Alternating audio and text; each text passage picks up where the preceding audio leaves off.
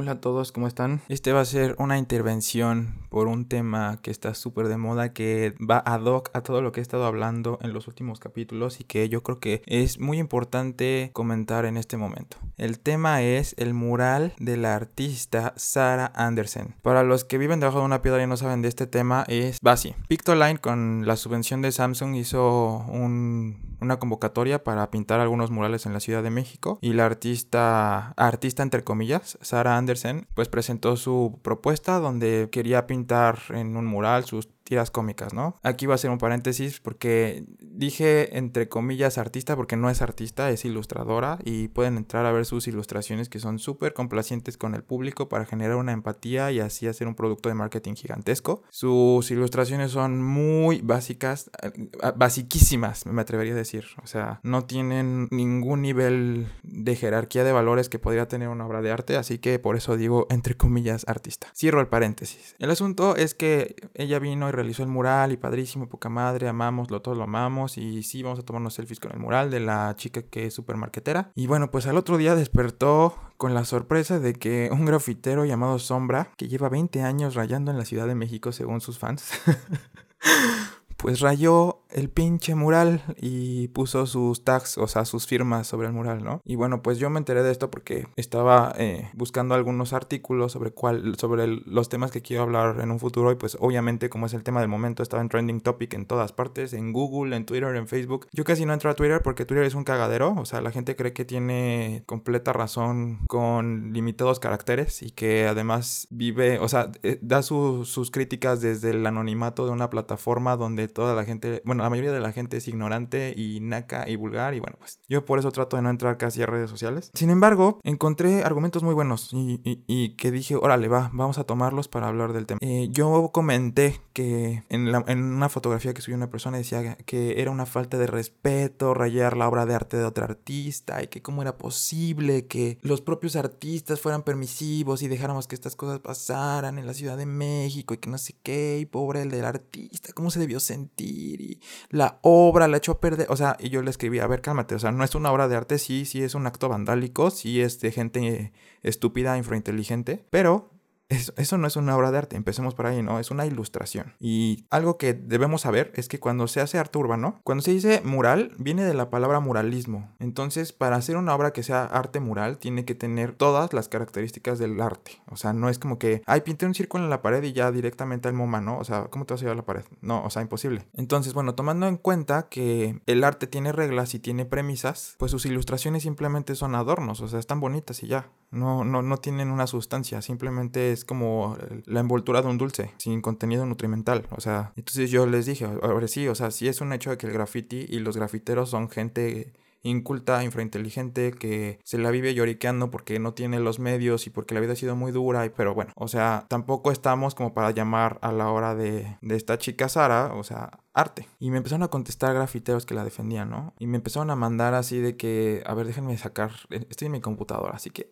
me mandaron así de que artículos de cómo existía la cultura y la contracultura y de que cómo teníamos que saber por qué ellos estaban aliados a este movimiento de la subcultura, así no sé qué. Y yo así de, bueno, pues, pues les voy a dar el chance, ¿no? Al beneficio de la duda. Dije, bueno, yo no, yo no, yo no conozco ese tema, así que no quiero especular, me voy a sentar como buena señora. y me voy a poner a leer. Y pues me puse a leer el movimiento que estas personas están diciendo que están defendiendo, que es el movimiento de la contracultura, que es un tipo, es un término que se le daba como que en los 60 a las culturas contrarias, que estaban en oposición a las culturas dominantes, ¿no? Que se supone que es donde nosotros estamos. O sea, todas las personas que tuvimos acceso a educación y pues ya saben, ¿no? Educación básica, que tenemos acceso a una vivienda, que tenemos acceso pues a ciertos privilegios, somos parte de este tipo de culturas que ellos denominan denominantes, dominantes, perdón, y entonces ellos que carecieron de todo esto, pues son parte de una cultura que se llama contestataria, que le contesta a la oposición, o sea, que a la que serían, a la que seríamos nosotros, a las culturas dominantes, ¿no? O sea, y es una ideología bastante, bastante, pues está, está a mí se me hizo bastante fuerte porque pues es una, una ideología que te permite delinquir, o sea, que como tú has sido marginado toda la vida y como vives en una subcultura, tienes todo el derecho de delinquir en esta cultura dominante, ¿no? O sea, o sea básicamente es el manifiesto del, del comunista anárquico, ¿no? O sea, entonces se supone que esta gente va en contra del status quo y todo lo que hacen ya por, por ir en contra del status quo. O sea, yo digo, a ver, si tú estás diciendo que eres marginal, o sea, que eres una persona marginada porque no tuviste acceso a la información, no tuviste acceso, a ciertos privilegios, ¿cómo te atreves entonces a hablar de status quo y de cultura? O sea, es, es incongruente. O sea, no puedes decir que por un lado tú tienes la capacidad de raciocinio y de cultura para saber lo que es un status quo y por el otro me tengas que decir que vives en una subcultura marginada, por Dios santo. O sea, yo creo que ser ignorante en el siglo XXI es una decisión. O sea, todo el mundo tiene un pinche teléfono que sea del Oxxo con, con acceso a internet. O sea, ya si tú te quieres pasar 24/7 viendo videos de reggaetón y videos de youtuber, de, del youtuber este que hace bromas pesadas o no sé, o sea, en lugar de ponerte a leer, bueno, pues ese ya es tu pedo. O sea, si tú quieres ser ignorante es tu decisión. O sea, ya no es no es culpa de que seas marginado y nadie te está marginando, la información está ahí. Y hay tanto exceso de información que actualmente vivimos en un problema que es, que es la información falsa, ¿no? Que es lo que la mayoría de la gente adquiere y toma y absorbe como información real y lo convierte en una verdad, que ese es el problema actual de nuestra sociedad. Entonces hablar de que es un ser marginado. ¿Por qué? O sea, marginado ¿por qué? Porque no compras joyas, no tienes para un coche, güey. O sea, hay otros medios. O sea, el intelecto no está peleado, no, no, no está vinculado a tus bienes materiales. Una persona inteligente no necesita tener absolutamente ningún bien material. La inteligencia se absorbe por los sentidos. El conocimiento se absorbe por los sentidos. Me encontré eh, platicando con una amiga unos argumentos que están maravillosos y dije, no, tengo que compartirlos con, con el auditorio que me puede estar escuchando. O sea, el primero era de una internauta que decía, Sombra lleva 20 años rayando en la Ciudad de México, Estado de México, Puebla, etcétera, con ese tag y antes rayaba con otro. Y está en todos lados. Lo bonito de esta pinta es que es algo súper político y evidencia bien rudo el malinchismo de este país. Y a ver, a ver, ¿quién le está, quién está, quién estaba hablando, quién está hablando de cultura, de malinchismo, de que por ser mexicano se le está, a ver, ya desde ahí, ya desde ahí sus argumentos están completamente tergiversados a su favor. Ya saben, están utilizando el plan de víctima en el cual han vivido toda su vida y se mantienen para poder justificar sus actos vandálicos, ¿no? O sea, en ningún momento nadie habló de, de la nacionalidad ni de ni de la chica esta Sara, ni de el Sombra. O sea, nadie habló de nadie habló ni de tonos de piel, ni de culturas, ni de nacionalidades, nada. O sea, esta chica ya le dio el argumento que quiso conforme a lo que ella necesita. O sea, un oportunismo total. Otro de los comentarios que están buenísimo dice, oigan, aguas, el arte mural es justo esto intervenciones, bombas, lo efímero, no caigan en el clasismo lesperiano. El clasismo lesperiano, según esta internauta, pues yo supongo que se debe referir al clasismo que según ella eh, ha generado la crítica de Abelina Lesper. Abelina Lesper es una crítica de arte ultra, archi, recontra, mega culta, que la verdad, o sea, yo les voy a ser súper sincero, yo la tomo como un ejemplo a seguir. Hay muchos, hay muchos argumentos que tiene que me resuenan totalmente y que desde mi lado inteligente digo, es que es verdad, y desde mi parte artística desde mi parte crítica digo totalmente tiene toda la razón. Y hay algunos que digo, bueno, eh, sí tiene razón, pero yo creo que pudo abordarlos de otra forma. Sin embargo, respeto totalmente la forma en la que ella se expresa sin tapujos, sin, sin contradecirse ella misma, sin caerle bien a la gente. O sea, y eso, es, eso va con mis principios. Entonces, pues yo estoy muy, muy de acuerdo a la forma en la que ella se expresa y lo que dice, porque tiene toda la razón. Entonces, pues yo creo que a eso se refiere con clasismo lesperiano, ¿no? Vamos a,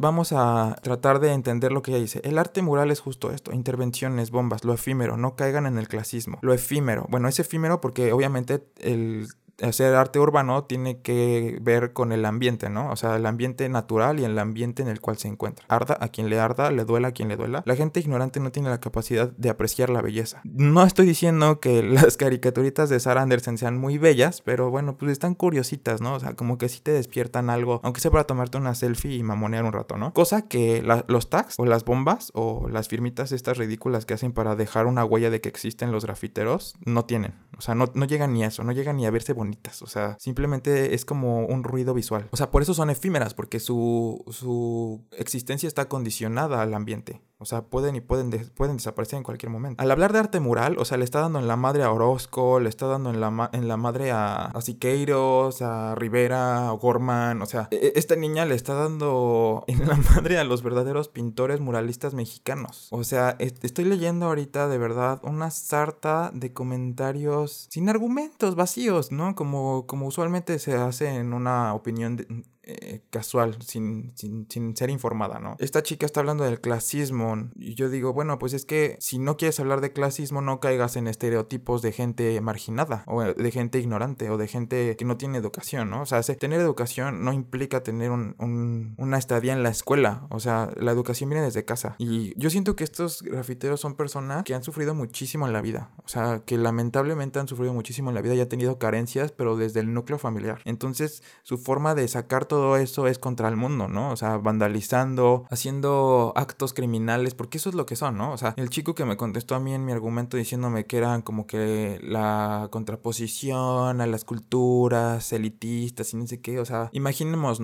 imagínense que un grafitero hiciera un mural verdadero, con un nivel de, de arte así brutal, en el cual tuviera composición, en el cual, imagínense que utilizara la figura humana, ¿no? Que tuviera... Eh, proporciones anatómicas correctas, que fuera bello, que te despertara una curiosidad al grado en el querer saber quién lo hizo, cuál es la historia detrás del mural, que el manejo de colores sea preciso. O sea, imagínense que un grafitero lograra hacer eso. O sea, ya no sería grafitero. Automáticamente su estatus cambiaría, sería un artista. Entonces el clasismo ellos mismos lo están perpetuando. Ellos mismos quieren seguir siendo, e, ellos mismos están diciendo, güey, sean clasistas. Yo soy de otro tipo de clase, yo soy marginado. El arte no tiene, déjenme decirles en este momento, el arte, hablar de arte, vivir de arte, hacer arte no tiene clase social. ¿Por qué? Porque lo que interviene para crear arte no lo puede comprar el dinero, no lo puedes conseguir con objetos. O sea, tan solamente el dibujo, el dibujo es lo más humilde que existe, es una hoja de papel y un grafito. O sea, si quieren hablar de clasismo, yo en mi vida a veces no he tenido para comprar material. Yo a veces literalmente he pintado con carbón y ellos tienen para comprar latas. O sea, a ver, ¿dónde está el clasismo ahí? Y yo no me estoy quejando de que soy marginado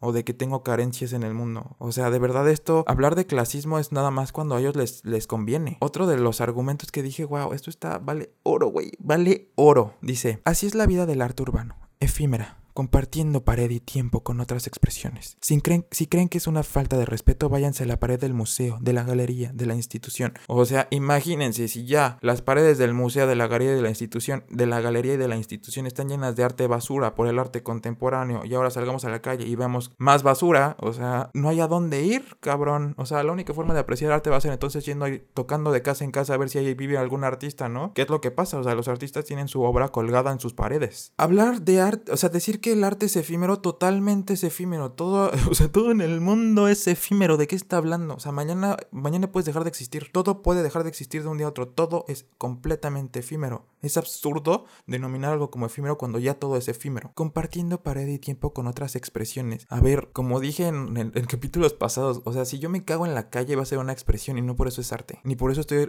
ni por eso mi representación de expresión es válida. De verdad, e, están luchando porque la gente no los quiera ni tantito. O sea, no tienen un argumento sólido, ni inteligente, ni emocional, nada. O sea, son así de. Son como los adolescentes que no se sienten identificados con nadie y que se quedan atrapados en esa época siempre. Es que nadie me entiende y no tengo nada y la vida me ha tratado súper mal y por eso me voy a drogar y me voy a salir a rayar pares. Y no me digan que es un estereotipo mm, falso, porque a ver cuántos grafiteros conocen que no son drogadictos. O sea, güey, hay muchísima gente que yo conozco y que he conocido que ha tenido historias de vida trágicas. Trágicas nivel así... Rosa de Guadalupe se queda pendeja. O sea, trágicas que han logrado salir adelante por sus propios medios. Entonces, vivir en la victimización y en el soy marginado y no pertenezco. O sea, es, es, un argumento de niño que no tiene la capacidad para poder desarrollar su propio argumento, su, propia, su propio conocimiento, para no, no, no, generar sus propias armas. O sea, es gente que quiere que llegue papá gobierno y le diga, ¿sabes qué? Te voy a dar una beca porque estás bien de la mierda para que puedas empezar a salir adelante. O sea, es gente huevona, gente que de verdad es patética. Yo creo que yo soy una persona bien humana. O sea, aunque suene eh, contradictorio, soy bien humano. La verdad es que yo creo que el ser humano tiene todas las capacidades para cambiar lo malo por lo bueno. Porque lo malo tiene un efecto más grande que lo bueno. Las acciones buenas llegan de uno a uno. Las acciones malas llegan de uno a O sea, si yo hago una acción mala, no voy a afectar solamente a una persona. Voy a afectar a la persona y al que tiene a la derecha y al que tiene a la izquierda. En cambio, si yo hago una acción buena, pues solamente le va a afectar a la persona que le, que le, a la que le hice la acción buena, ¿no? Yo creo que el ser humano tiene la maravillosa así capacidad de cancelar toda la negatividad que existe. Pero este tipo de personas que actúan y atentan contra otras, contra los valores de otras personas, contra la integridad de otras personas, contra la inteligencia de otras personas deliberadamente, no tienen, no, no merecen ser llamados humanos. Yo creo que sí hay un, o sea, yo sí creo que hay una división que ellos mismos están planteando. O sea, si mañana cambian de idea y dicen, sabes que ya no voy a afectarle a nadie más, no mames, acabas de lograr el paso más grande, o sea, te acabas de convertir en una persona consciente. Pero justificar sus pendejadas, su vandalismo, porque somos parte de una subcultura en la que no pertenecemos, eh, en la que pertenecemos porque no vivimos en una cultura totalitaria. O sea, ¿de qué está hablando, güey? Está, o sea, está metiendo conceptos que son cosas totalmente opuestas, que no tienen nada que ver y está tratando de justificar algo que no tiene ni pies ni cabeza. O sea, es como los artistas contemporáneos, ¿no? Que necesitan sentirse aislados para, necesitan sentirse apestados y que, los artistas no nos quieren y el público no nos quiere para poder darle una justificación a crear su arte basura, ¿no? Es lo mismo que está pasando con el graffiti. ¿Qué podríamos rescatar al graffiti? Que, a ver, es, es un tag. ¿Qué tiene el tag? ¿Qué representa el tag? Representa la personalidad de la, del artista y su huella única en el mundo y del grafite. A ver, no, no, no. ¿Dónde quedaron entonces las personas que se dedican al rotulismo? O sea, que hacen exactamente lo mismo, hacen letras en una pinche pared. La diferencia es que el rotulador se toma en serio, tan en serio su trabajo, que es capaz de volver esas letras algo caligráfico y hermoso y transmitir y compartir un mensaje y hacer que tú lo veas y digas, no mames, eso lo hicieron a mano. O sea, llegar al grado de la máquina y hasta superarla porque nosotros creamos a la máquina. ¿Dónde quedan esas expresiones artísticas? Donde la tipografía se, se vuelve el arma, se, se, vuelve el objeto de apreciación. O sea, yo no veo que ningún rotulador diga, soy artista urbano y vivo en, en, una subcultura y hago delincuencia porque la pinche vida me trata bien mal, güey. No, estas personas van y hacen, su trabajo consiste eso, en pintar letras en una pared. Sin embargo, lo hacen de forma digna. Piden permiso para hacerlo, porque usualmente gente, es gente la que los contrata, porque saben que tienen un talento, un talento trabajo, un oficio. Ellos van piden el permiso, se los dan y pintan la pared y ponen un mensaje, sea cual sea el mensaje. Y la tipografía se vuelve bella, esas letras se vuelven bellas, no se vuelven una porquería que está contaminando el, panorama de la ciudad. La vida del arte urbano efímera, compartiendo pared y tiempo con otras expresiones. O sea, no mames. ¿Qué, ¿Qué otras expresiones? ¿El panfleto? O sea, ellos están poniendo entonces al lado, al mismo nivel que el panfleto, al objeto publicitario de marketing, a la nada. Pues yo creo que sí, ¿eh? o sea, sí tienen el mismo nivel, o sea, el mismo nivel, no, o sea, carecen totalmente de valor de sentido, de significado, de, de todo. O sea, no tienen absolutamente nada. Si creen que es una falta de respeto, vayan a la pared del museo, de la galería de la institución. Güey, ir a la pared del museo, de la galería de la institución también es una falta de respeto cuando el arte, el estilo contemporáneo está contaminando también. O sea, ya no hay por dónde, ya no hay a dónde irle. Sales y todo está lleno de anuncios publicitarios. Cortesía del marketing. Cortesía del diseño gráfico que se prostituye para hacer estas cosas. Vas al pinche museo y hay pinturas que son cuadros completamente negros que para el artista representan el luto, ¿no? Ah, poca madre, que el color negro representa el luto. A ver, discúlpame, el diseño gráfico también tiene teoría del color y representa otras cosas completamente opuestas, ¿no? Vas a otro museo y ¿qué hay? una pintura completamente azul con un punto rojo, ¿no? Y esa fue la obra maestra del artista que le tardó seis meses. O sea, vas a otra galería y que hay un performance en el cual no hay absolutamente nada que ver. Yo creo que literalmente si te vas a si te vas al centro así de que al zócalo y ves a las personas cómo están tejiendo sus pulseras para vivir y ganar dinero de forma honrada eso podría ser un performance. Y un performance de mejor calidad que los que están en las galerías. ¿Qué? ¿Te vas a un museo y qué vas a ver arte objeto? Arte ready made. Que literalmente vas y compras en Office Depot o que compras en Home Depot y que lo pones y lo montas y ya está. O una banana pegada, unos aguacates envueltos en papel, unas botas, una caja. No hay a dónde ir. Ya no hay experiencia artística. Todo nos está volviendo estúpidos. Absolutamente todo. O sea, tan solo basta escuchar los argumentos con los que están tratando de defender el acto vandálico de un pinche grafitero. Si alguno de ustedes conoce un grafitero, díganle, güey, llega al nivel del arte. El nivel del arte no te está pidiendo absolutamente nada más que sensibilidad. Una persona sensible no es estúpida. Imagínense que los grafiteros realmente hicieran unos murales poca madre al nivel de los muralistas mexicanos, de Orozco, Imagínense, imagínense que con una lata de spray pudieran hacer en un monotono una obra artística en la cual tú puedas ver y digas, no mames, estoy viendo belleza, estoy viendo, puedo admirar una obra que toca algo de mí. La obra está irrumpiendo completamente el espacio, pero para bien. Güey, cualquier pendejo puede llegar y contaminar visualmente. Literalmente, cualquier pendejo puede hacerlo. O sea, y no, no, lo hago ni, no, no quiero meterme ni con las clases, porque yo no creo en las clases sociales. O sea, lamentablemente hay gente en la que le ha ido muy mal lamentablemente hay gente que ha sido bien gandada y le está yendo muy bien, pero no por las mejores razones. Ni un tono de piel, ni una nacionalidad, ni una frontera debería ser una división para que todos vivamos de la misma forma, ¿no? O sea, que tengamos los mismos pinches derechos. Yo no creo en eso. Lo que sí creo es en la inteligencia y en la sensibilidad humana. Y que alguien atente contra eso es lo más bajo que existe. Es lo más bajo, atentar contra otra persona. Deliberadamente, porque todos los seres humanos tenemos la capacidad de tomar decisiones. Si tú decides actuar para bien, felicidades. Así debe ser. Así se mantiene la paz. Así se mantiene la armonía. Así crecen las sociedades. Así crece el espíritu. Así creces tú como persona. Pero si tú actúas para hacerle daño a alguien, lo que tú estás haciendo es deliberado. Tú sabes las consecuencias de tus actos. Si no las sabes, entonces eres un pendejo. Porque la gente inteligente tiene la capacidad de adelantarse a ver qué es lo que va a suceder con sus acciones. Toda acción tiene una reacción, tiene una consecuencia. Actuar de mala fe, actuar haciendo algo que va a perjudicarle a alguien más, es lo más bajo que puede existir y que una persona puede hacer. En este caso, yo no soy nada fan, o sea, de verdad, yo no soy absolutamente nada fan de esta Sara. A mí se me hacen cagadas sus historietas y ya, o sea, me entretengo. No, no, no es trascendental. No, no, no considero su obra arte, no considero nada más que una ilustración bonita y se acabó. Sin embargo, algo que a ella le tomó y que al grafitero no fue esfuerzo. O sea, el tiempo de hacer la obra, el esfuerzo de hacer la obra, viajar para poder hacer la obra, algo le, le costó a ella. O sea, tan solamente que sus dibujitos estén lindos y que te, te hagan cagarte de risa, ya con eso, o sea, ya pasa como una ilustración buena, porque estás representando algo. Como ilustración es totalmente funcional, como arte no lo es, como ilustración sí. ¿Y qué hizo este pendejo? Llegó y se aprovechó de la oportunidad. Ni siquiera lo están haciendo porque están compartiendo muros, como ellos dicen, ¿no? Es una intervención, eh, una intervención no clasista, ¿no? El arte mural, ay, no mames, güey. La diferencia entre Sara y el grafitero es que Sara da la cara. Ella da la cara y dice, este es mi trabajo ella no tuvo que hacerlo a escondidas y de noche. Esa es la diferencia. Que mientras los grafiteros son, se ocultan y su trabajo es tan indigno y tiene un valor tan pequeño y tan insignificante que lo tienen que hacer a escondidas. Mientras ella da la pinche cara. Yo creo que eso es lo que nos tenemos que llevar de, de esta experiencia. No tanto que haya vandalizado una ilustración. O sea, güey, por Dios, o sea, ya tan solo ver en la ciudad tantos malditos carteles publicitarios, ya eso ya de verdad debería ser considerado contaminación visual, ¿no? Que le hayan rayado sus ilustracioncitas, bueno, pues estás ni modo, o sea, tú como artista, si estás pintando en un mural a la intemperie, tienes que saber que el ambiente va a tener que ver, que, la,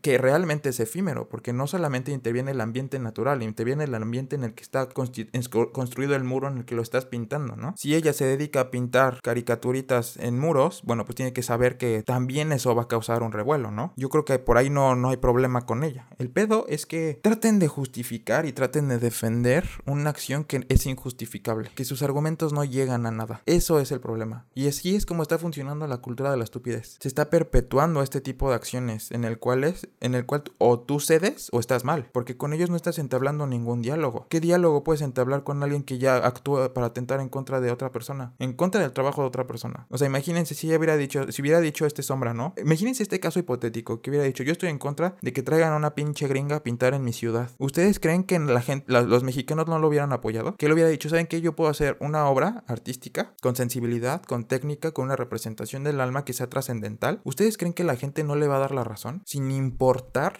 su color de piel sin importar absolutamente nada físico ni material. Si le hubiera dado ese argumento, no mames, les juro que hasta yo lo defiendo. Güey, sí, ¿por qué traes a, una, ¿por qué traes a otra persona de otro país a pintar las calles de México? Mejor que agarra a tus propios artistas mexicanos. Imagínense que ese hubiera sido su argumento. Entonces ahí sí le puedes, decir, va, pues te defiendo, ¿no? O sea, por empatía, por solidaridad. Pero tuvo que hacerlo de noche, escondidas, como un vándalo, infringiendo la ley. Porque les puedo asegurar que ese, muro tiene dueño. Y si el dueño ve eso, no le va a aparecer. E, ese, ese es su argumento, ese es su, su speech de venta. Yo vivo mal y como vivo mal y la vida me trata mal, pues tengo el derecho de delinquir porque ustedes viven en un privilegios. O sea, y completamente puedo entender el, el encabronamiento de ver a gente privilegiada que está, que tiene oportunidades que tú no por el simple hecho de tener más dinero. Y quién sabe si ese dinero es legítimo, ¿no? O por nacer con piel blanca y ojos azules. Entiendo, entiendo el encabronamiento, pero lo que no entiendo y lo que no, no, no justifico jamás es atentar contra otra persona. O sea, y atentar contra el trabajo de otra persona es atentar contra la misma persona. Digo, güey, habiendo tantas cosas que pudo haber hecho para justificar rayar la pared y rayarla bien, porque, güey, ya, ya sus tags, o sea, son cosas, ay, no, de verdad, horribles, horribles. Yo creo que si pones a rayar a los bebés, hasta podrían ellos hacer una pintura abstracta muchísimo más consistente que sus tags. Bueno, pues yo los dejo eh, pensando en eso que les acabo de decir. O sea, yo no le veo tanto, tanto valor como la gente está tratando de defender en redes sociales, que ya sabemos, para eso funcionan las redes sociales, ¿no? Para ser oportunistas, para generar más eh, brecha cultural entre lo que es y no es. Sin embargo, bueno, lo que yo dije aquí es completamente mi opinión. Yo les pido a ustedes que generen la propia suya. Traten de racionalizar con argumentos, con inteligencia, con emoción, con empatía y saquen sus propios eh, resultados. Ya bastante mierda hay en redes sociales, de verdad. O sea, abrir el Facebook y ver que tus conocidos son unos pendejos. Abrir Twitter y ver que toda la gente es pendeja. Entrar a Instagram y ver que lo que no es arte es considerado como tal. De verdad, ya la música, ya mm, todo, todo, todo nos está bombardeando para hacernos estúpidos. Entonces, ponernos a pensar en estos temas, yo creo que si le rescatas lo, el valor que tú le puedes dar y apropiar para mejorar, yo creo que eh, eso sería lo mejor que podríamos hacer como seres humanos en un mundo tan contaminado de mierda. Con eso me voy y nos vemos la próxima semana, el lunes, si no es que salga otro tema que valga la pena analizar. si no sale, bueno, pues el lunes nos vemos. El lunes voy a hablar de Frida Kahlo porque hice un poll en, Instagram y pues quisieron que hablara de ella. Pero voy a tratar de abordar el tema desde otra perspectiva. O sea, ya si quieren saber de Frida Kahlo, pues vayan y lean la historia del arte de Frida Kahlo. O sea, vean en qué periodo estuvo y todo lo demás. Yo voy a tratar de abordarlo desde mi, desde mi perspectiva personal y emocional. Porque les voy a adelantar, a mí me caga Frida Kahlo. O sea, bueno, me cagaba hasta el día que grabé el audio para el lunes. Pero eso es todo. Les agradezco, me escuchen una vez más. Y los invito a que piensen, chavos, piensen, racionalicen, usen la materia gris que tienen. Nos vemos. Bye bye.